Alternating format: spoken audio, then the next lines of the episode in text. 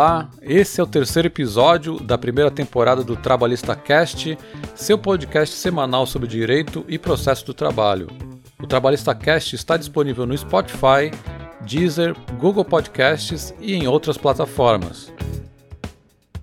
Siga o canal Trabalhista na Prática no Telegram e receba o informativo semanal com os acórdãos e análises dos episódios do Trabalhista Cast. Vamos ao primeiro tema do episódio de hoje. Declaração de hipossuficiência tem presunção de veracidade para concessão da gratuidade de justiça, mesmo após a vigência da Lei 13467 de 2017? Segue o acórdão da oitava turma do TST. Pedido de concessão dos benefícios da justiça gratuita, declaração de pobreza, súmula 463 do TST. A mera declaração da parte quanto ao fato de não possuir condições de arcar com as despesas do processo é suficiente para o fim de demonstrar a hipossuficiência econômica, bem como para a concessão da assistência judiciária gratuita, mesmo com as alterações conferidas pela Lei 13467 de 2017. Esse é recurso de revista de número 1039 de 2017, proveniente do TRT da nona região, acórdão de relatoria do ministro João Batista Brito Pereira, da oitava turma do TST, publicado em 26 de 10 de 2020. Desde a vigência da Lei 13467 de 2017, a chamada Reforma Trabalhista, a gratuidade de justiça tem sido um dos pontos mais polêmicos e controversos. Com certeza, a polêmica toda surgiu da má interpretação dada à nova redação do parágrafo 3 e da introdução do parágrafo 4 no artigo 790 da CLT. O parágrafo 3 do artigo 790, antes da Lei 13467, tinha a seguinte redação: É facultado aos juízes, órgãos julgadores e presidentes dos tribunais do trabalho de qualquer instância conceder, a requerimento ou de ofício, o benefício da justiça gratuita, inclusive quanto a traslados e instrumentos, àqueles que perceberem salário igual ou inferior ao dobro do mínimo legal, ou declararem, sob as penas da lei, que não estão em condições de pagar as custas do processo, sem prejuízo do sustento próprio ou de sua família. Assim, o parágrafo 3 incluía em sua redação as duas modalidades de concessão da gratuidade, a decorrente da hipossuficiência presumida e a decorrente da hipossuficiência declarada ou comprovada. A modalidade de concessão da gratuidade decorrente da hipossuficiência presumida é aquela reservada ao reclamante de baixa renda, que anteriormente à reforma era o trabalhador que recebia até dois salários mínimos. A segunda modalidade de concessão, por sua vez, era devida ao reclamante, que, apesar de receber remuneração superior a dois salários mínimos, declarasse que não estava em condições de pagar as custas do processo sem prejuízo próprio ou de sua família. Com o advento da Lei 13467 de 2017, as duas modalidades de concessão foram separadas entre o parágrafo 3 e o novo parágrafo 4 e sofreram uma alteração mais de forma do que de substância. O parágrafo 3 passou a regular somente a modalidade de concessão da hipossuficiência presumida, com a seguinte redação: É facultado aos juízes, órgãos, julgadores e presidentes dos tribunais do trabalho de qualquer instância conceder, a requerimento de ofício, o benefício da justiça gratuita, inclusive quanto a traslados e instrumentos, àqueles que perceberem salário igual ou inferior a 40% do limite máximo dos benefícios do regime geral de previdência social. Ou seja, com a nova redação do parágrafo 3, o teto da hipossuficiência presumida que pode inclusive ser concedida de ofício pelo juiz, passou de dois salários mínimos para 40% do teto do RGPS, Regime Geral de Previdência Social, que hoje é de R$ 6.101,06. Ou seja, hoje a concessão da gratuidade por hipossuficiência presumida deve alcançar todo trabalhador reclamante que receber remuneração igual ou inferior a R$ 2.440,42. Ocorre que o grande problema veio com a introdução do parágrafo 4 no artigo 790, que tem a seguinte redação: O benefício da justiça gratuita será concedido à parte que comprovar insuficiência de recursos para o pagamento das custas do processo. Infelizmente, parcela considerável dos juízes do trabalho e dos tribunais regionais do trabalho passaram a considerar que o trabalhador teria de comprovar a hipossuficiência em qualquer hipótese. E o pior, comprovar documentalmente a hipossuficiência. As exigências passaram a ser, inclusive, muitas vezes mais rígidas que na justiça comum, o que contraria completamente o sistema material e processual do trabalho. Contraria a própria razão de ser do direito do trabalho e da justiça do trabalho. Assim, o parágrafo 4 do artigo 790 tem de ser compreendido como regulador da segunda modalidade de concessão da gratuidade e não como fator impositor de ônus probatório ao trabalhador reclamante. Ou seja, o trabalhador que recebe remuneração superior a 40% do teto do RGPS tem de comprovar a hipossuficiência para poder usufruir da segunda modalidade de concessão da gratuidade de justiça. Prosseguindo, verificamos que nesse ponto há uma lacuna na CLT. O parágrafo 4 diz que o trabalhador deve comprovar a hipossuficiência, mas não diz como deve ser feita a comprovação. Assim, por força do artigo 769 da CLT, devemos nos socorrer do Código de Processo Civil, tendo em vista que a CLT não diz como o trabalhador deve comprovar a hipossuficiência. Nesse sentido, a maioria absoluta das turmas do TST tem entendido que, por disposição expressa do artigo 99, parágrafo 3 do CPC, aplicado subsidiariamente e necessariamente ao caso, para comprovar a hipossuficiência, ao trabalhador que recebe remuneração superior a 40% do teto do RGPS, basta a declaração de hipossuficiência. Obviamente, a declaração de hipossuficiência possui tão somente presunção relativa de veracidade, ou seja, admite prova em contrário. O artigo 99, parágrafo 3 do CPC, estabelece que, abre aspas, presume-se verdadeira a alegação de insuficiência deduzida exclusivamente por pessoa natural, Fecha aspas. No mesmo sentido é a redação do item 1 da súmula 463 do TST, que diz: A partir de 26 de 6 de 2017, para a concessão da assistência judiciária gratuita à pessoa natural, basta a declaração de hipossuficiência econômica firmada pela parte ou por seu advogado, desde que munido de procuração com poderes específicos para esse fim. Artigo 105 do CPC de 2015. Assim, a maioria das turmas do TST tem decidido que a declaração de hipossuficiência econômica tem presunção de veracidade quando aposta por pessoa natural, mantendo plenamente a validade e aplicabilidade da súmula 463, mesmo para processos distribuídos após a vigência da Lei 13467 de 17. No nosso informativo de número 3, segue o link para o acórdão da oitava turma na íntegra. Vamos ao tema 2. Empregador deve realizar os depósitos de FGTS de empregado com contrato de trabalho suspenso em razão de acidente de trabalho? Temos aqui uma decisão da SDI 1. Segue o trecho da ementa. Pedido de recolhimento do FGTS, empregada afastada, recebendo auxílio doença acidentário, nexo de causalidade entre a doença e o trabalho na empresa não reconhecido.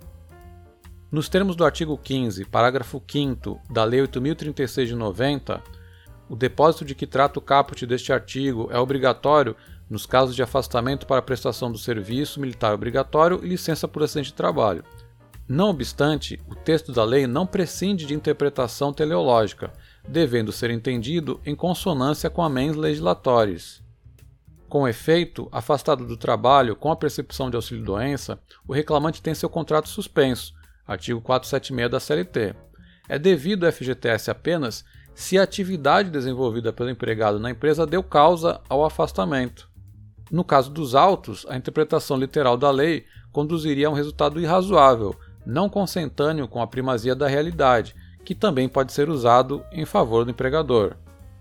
Esse é o recurso de embargos em recurso de revista de número 21.696 de 2015 proveniente do TRT da Quarta Região. Acórdão de relatoria do ministro Alberto Luiz Bresciani de Fontan Pereira, da SDI 1. Como é amplamente sabido, o afastamento do empregado em função de incapacidade laboral enseja a suspensão do contrato de trabalho. Nesse caso, não importa se o trabalhador está afastado por incapacidade temporária ou permanente, o afastamento suspende o contrato de trabalho que continua em vigor. A dúvida posta é a seguinte: uma vez suspenso o contrato de trabalho em função de incapacidade laboral, o empregador é obrigado a continuar a realizar os depósitos mensais do FGTS na conta vinculada do empregado? O artigo 15, parágrafo 5 da Lei 8.036 de 90 resolve a celeuma, mas apenas parcialmente. Como já referido na ementa do acórdão, o dispositivo normativo diz que, abre aspas, o depósito de que trata o caput deste artigo é obrigatório nos casos de afastamento para prestação do serviço militar obrigatório e licença por acidente do trabalho. Fecha aspas. Ocorre que a SDI 1 do TST firmou entendimento de que a norma do artigo 15, parágrafo 5 da Lei 8036 de 90 não pode ser interpretada literalmente, mas teleologicamente. Ou seja, o órgão julgador deve aferir qual foi a intenção do legislador ao dar essa redação ao dispositivo. Analisando teleologicamente ou finalisticamente a redação do dispositivo referido, a SDI 1 firmou o entendimento de que não importa a modalidade administrativa de concessão do benefício, ou seja, não importa se o INSS concedeu ao trabalhador auxílio por incapacidade temporária de natureza previdenciária ou acidentária. O que importa é se houve o reconhecimento em juízo do nexo de causalidade entre a atividade exercida na empresa e a incapacidade laboral do empregado. Assim, mesmo que o trabalhador receba auxílio por incapacidade temporária acidentário, se não houver um nexo de causalidade entre a atividade e a incapacidade, não fará jus ao recebimento dos depósitos do FGTS no período do afastamento. De outro lado, havendo o nexo de causalidade, mesmo que o trabalhador receba o benefício de natureza previdenciária, a empresa será obrigada a realizar o depósito regular do FGTS enquanto durar a incapacidade. No nosso informativo segue o link para o acórdão na íntegra. Vamos ao tema 3 do episódio de hoje. As partes do processo têm o dever legal de realizar a digitalização de autos físicos para a continuidade da execução em autos digitais? Segue um acórdão da sétima turma do TST. Digitalização de peças processuais, conversão de processo físico em eletrônico, obrigação das partes, impossibilidade. O acórdão regional manteve a determinação do juízo de primeiro grau para que a União, na condição de exequente, tomasse as providências administrativas necessárias para a conversão dos autos físicos em eletrônicos. A imposição da obrigação de digitalização de autos físicos às partes não tem qualquer amparo legal, uma vez que a Lei 11.419 de 2006 não lhes atribui o ônus da digitalização dos documentos necessários para a tramitação regular dos autos físicos após sua conversão para o meio eletrônico, sendo inadmissível a criação de dever processual não previsto em lei por normativo interno do Tribunal Regional a caracterizar inovação do ordenamento jurídico por meio de resolução.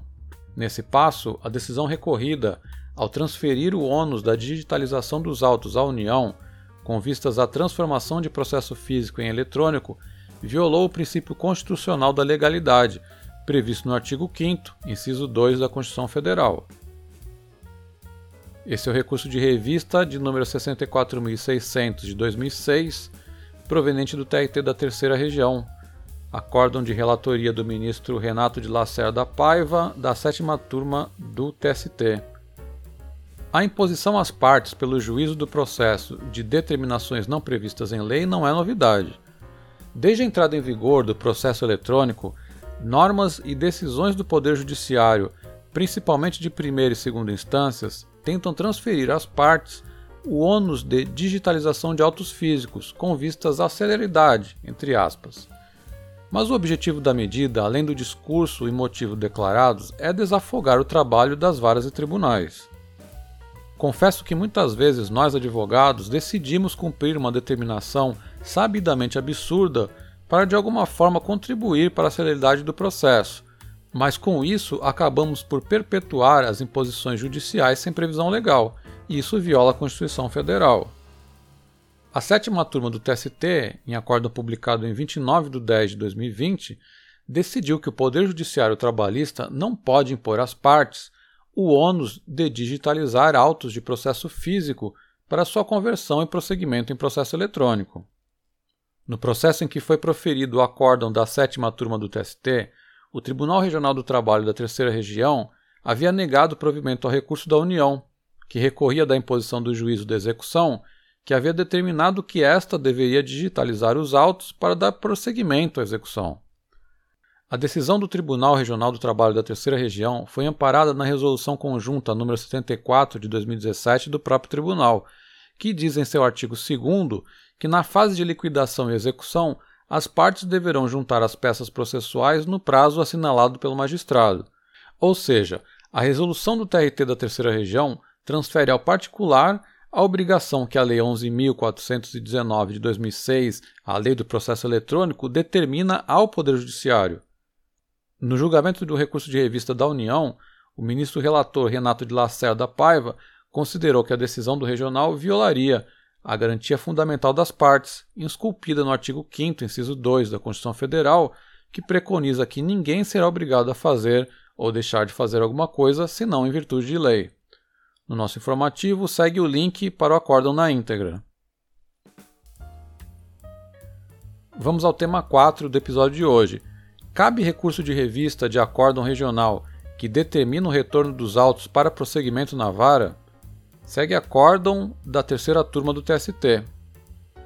Recurso de revista, descabimento, súmula 214 do TST e recorribilidade da decisão de natureza interlocutória. Ao dar provimento ao recurso ordinário do reclamante para, reconhecendo a nulidade do processo desde a decisão que indeferiu o pedido de perícia ergonômica, determinar o retorno dos autos à vara de origem para a produção da prova pericial pretendida, o regional profere mera decisão interlocutória, que não põe fim ao processo, não cabendo recurso de imediato, nos termos do artigo 893, parágrafo 1 da CLT e da súmula 214 do TST.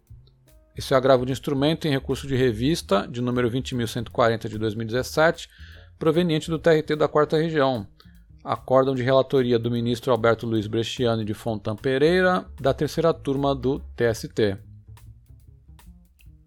No processo do trabalho, vige o princípio da irrecorribilidade imediata das decisões interlocutórias, por força do artigo 893, parágrafo 1 da CLT. Na verdade, boa parte dos doutrinadores considera que a irrecorribilidade imediata das decisões interlocutórias é um desdobramento do princípio da oralidade, que é um dos pilares do processo do trabalho. Com o objetivo de dar celeridade ao processo trabalhista, as decisões interlocutórias são recorríveis apenas quando da interposição de um recurso contra uma decisão terminativa do processo. Assim, por exemplo, uma decisão interlocutória que indefere uma antecipação de tutela na fase postulatória somente poderá ser atacada juntamente com recurso ordinário contra a sentença. Nessa mesma linha, a decisão do Tribunal Regional do Trabalho, que declarou a nulidade do processo a partir do momento que o juiz indeferiu à parte o pedido de realização de perícia e determinou o retorno dos autos da vara do trabalho, tem natureza interlocutória, Note-se que a decisão do tribunal não extingue o processo, nem com resolução, nem sem resolução de mérito. A decisão tão somente declara nulidade de determinados atos pretéritos do processo e determina a reabertura da instrução processual. Assim, essa decisão não comporta a interposição de recurso de revista, porque não possui natureza terminativa, mas interlocutória. Excepcionalmente, o Tribunal Superior do Trabalho entende ser cabível recurso imediato de decisão interlocutória em apenas três hipóteses, todas previstas na súmula 214 do TST. Número 1. A decisão de Tribunal Regional do Trabalho contrária à súmula ou orientação jurisprudencial do TST. 2. Decisão suscetível de impugnação mediante recurso para o mesmo tribunal. E 3. Decisão que acolhe a exceção de incompetência territorial, com a remessa dos autos para tribunal regional distinto daquele a que se vincula o juízo excepcionado. No nosso informativo segue o link para o acórdão na íntegra. Esse foi o terceiro episódio do Trabalhista Cast, seu podcast semanal de direito e processo do trabalho. Se inscreva no nosso canal Trabalhista na Prática no Telegram e receba os nossos informativos. Espero você no próximo episódio.